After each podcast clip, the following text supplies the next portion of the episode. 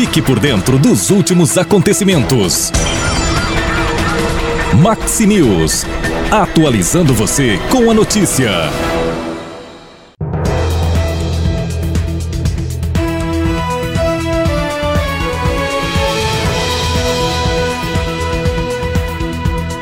Olá, esse é o Maxi News. Vamos às manchetes para hoje. Corona Vivida tem 8,8 mil veículos tributáveis pelo IPVA. SAMU faz mais de 24 mil atendimentos no Sudoeste em 2022. ANAC aprova a instalação de equipamento que facilitará pousos no aeroporto de Pato Branco. Essas e outras manchetes serão destaque do nosso Max News de hoje. Max News. A informação vira prioridade.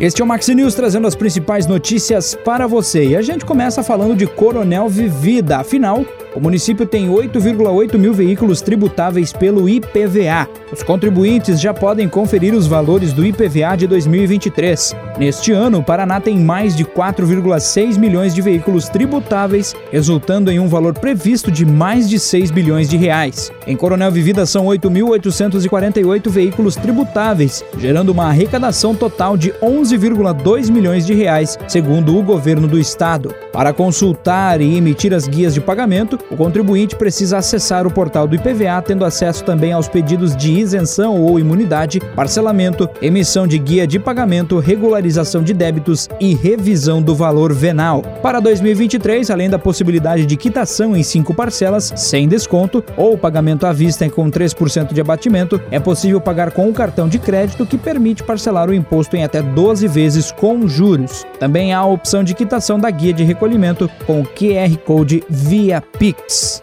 Falando da região sudoeste, o SAMU fez mais de 24 mil atendimentos na região em 2022. O SAMU fechou 2022 com 24.824 atendimentos no sudoeste do Paraná, crescimento de 7% com relação aos atendimentos de 2021. O município que mais teve atendimento na região é Pato Branco, com cerca de 4.301 atendimentos seguido por Francisco Beltrão com 3.795, Palmas com 1.794 e dois vizinhos fecha a lista com 1.609.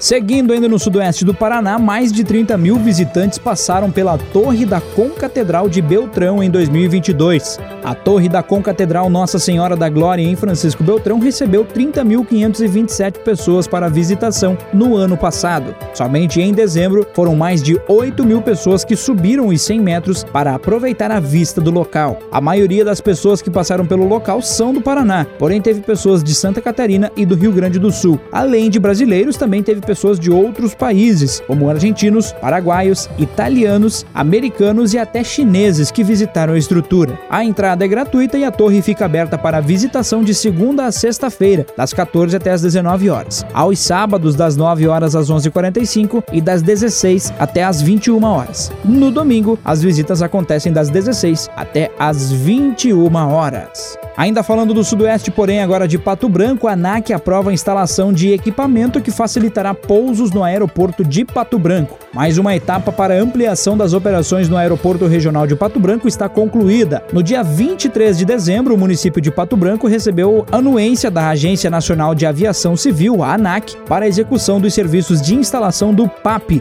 indicador de precisão de aproximação visual. O aparelho consiste basicamente em um sistema de luzes vermelhas e brancas que permitirão o ganho de 4 mil pés na aproximação para pouso das aeronaves, a operação de voos noturnos e até mesmo recebimento de aeronaves a jato. O aparelho, que será instalado conforme projeto executivo realizado pelo aeroporto, tem custo de 800 mil reais. Ainda não há uma data específica para que o sistema seja instalado e entre em operação, mas segundo a prefeitura, isso deve acontecer apenas no segundo semestre. Falando agora do estado, o Procon do Paraná alerta golpes envolvendo repasses do governo federal a famílias. O Procon do Paraná alerta a população para um novo golpe que está acontecendo, desta vez relacionado a uma atualização ainda em discussão no programa do governo federal de transferência de recursos, Auxílio Brasil, que deverá ser renomeado como Bolsa Família. A eventual mudança está ligada ao repasse de recursos diretamente a famílias para quitação de empréstimos consignados. A recomendação do Procon é que as pessoas não entrem em links na internet que utilizam nomes não definitivos e com promessas de solução de endividamento. Além disso, a orientação é não preencher cadastros, não fornecer dados ou efetuar pagamentos para terceiros que se identifiquem como agentes de negociação de crédito em nome do governo federal na internet. O Procon orienta os beneficiários a procurar sempre os canais oficiais do programa ou as prefeituras. Falando do mundo pop, agora a série da Netflix vai contar tragédia da boate Kiss. Todo dia à mesma noite é o nome da série da Netflix sobre a tragédia da boate Kiss. A produção chega à plataforma em 25 de janeiro. Um trailer do seriado foi lançado nesta segunda-feira nas redes sociais do streaming americano. O incêndio na boate Kiss ocorreu na madrugada de 27 de janeiro de 2013. O espetáculo pirotécnico da banda Gurizada Fandangueira provocou um, provocou um incêndio de grandes proporções proporções ao atingir o isolamento acústico da casa noturna. A boate não contava com saídas de emergência suficientes, brigada de incêndio ou ventilação. Além do fogo, a fumaça tóxica e a confusão na única saída do local acabaram causando a morte de 242 jovens. 636 ficaram feridos. Todo dia, mesma noite, é a nova minissérie brasileira da Netflix, que se baseia no livro do mesmo nome, escrito pela jornalista Daniela Arbex, que também atua como consultora no projeto. A produção não é um um documentário, mas sim uma série em live action que adapta a história da tragédia da boate Kiss. Então, nos próximos dias vai estar saindo aí, sendo disponibilizado na Netflix esta série, a gente vai falar muito dela ainda. Ainda no mundo pop, Avatar 2 se mantém no topo de bilheterias pela quarta semana consecutiva. O blockbuster Avatar, O Caminho da Água, continua dominando as bilheterias de todo mundo e por aqui arrecadou cerca de 26 milhões de reais até o momento. O filme de James Cameron já fez 1,7 bilhões de dólares no mundo todo e está ofuscando estreias de diversos mercados. A animação Gato de Botas 2, o último pedido, que é um dos estreantes da semana, ficou em segundo lugar com 12 milhões de reais arrecadados. Em terceiro está o filme de terror Terrifier 2, que arrecadou cerca de 1 milhão e meio de reais e é a última bilheteria na casa do milhão na lista divulgada aí nas últimas horas. Falando do futebol, o corpo de Roberto Dinamite é velado no estádio do Vasco da Gama. Morreu neste domingo o maior ídolo da história do Vasco da Gama, Roberto Dinamite. Ele faleceu aos 68 anos e vinha lutando contra um tumor no intestino desde o fim de 2021.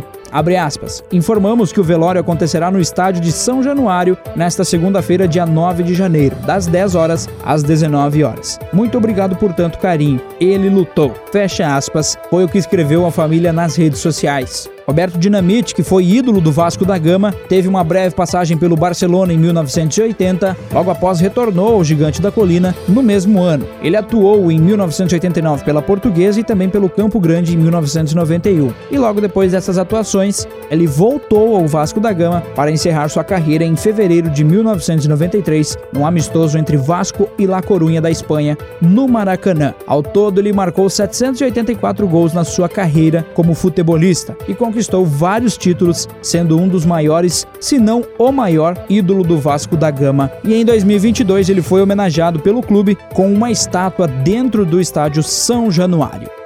Essas são as principais notícias para esta segunda-feira mais informações você confere no nosso site redemaxima.com.br. Você pode ainda seguir a nossa página no Instagram, máximacvv. O Maxi News volta amanhã ou mais informações do sudoeste do Paraná, do Brasil e do mundo.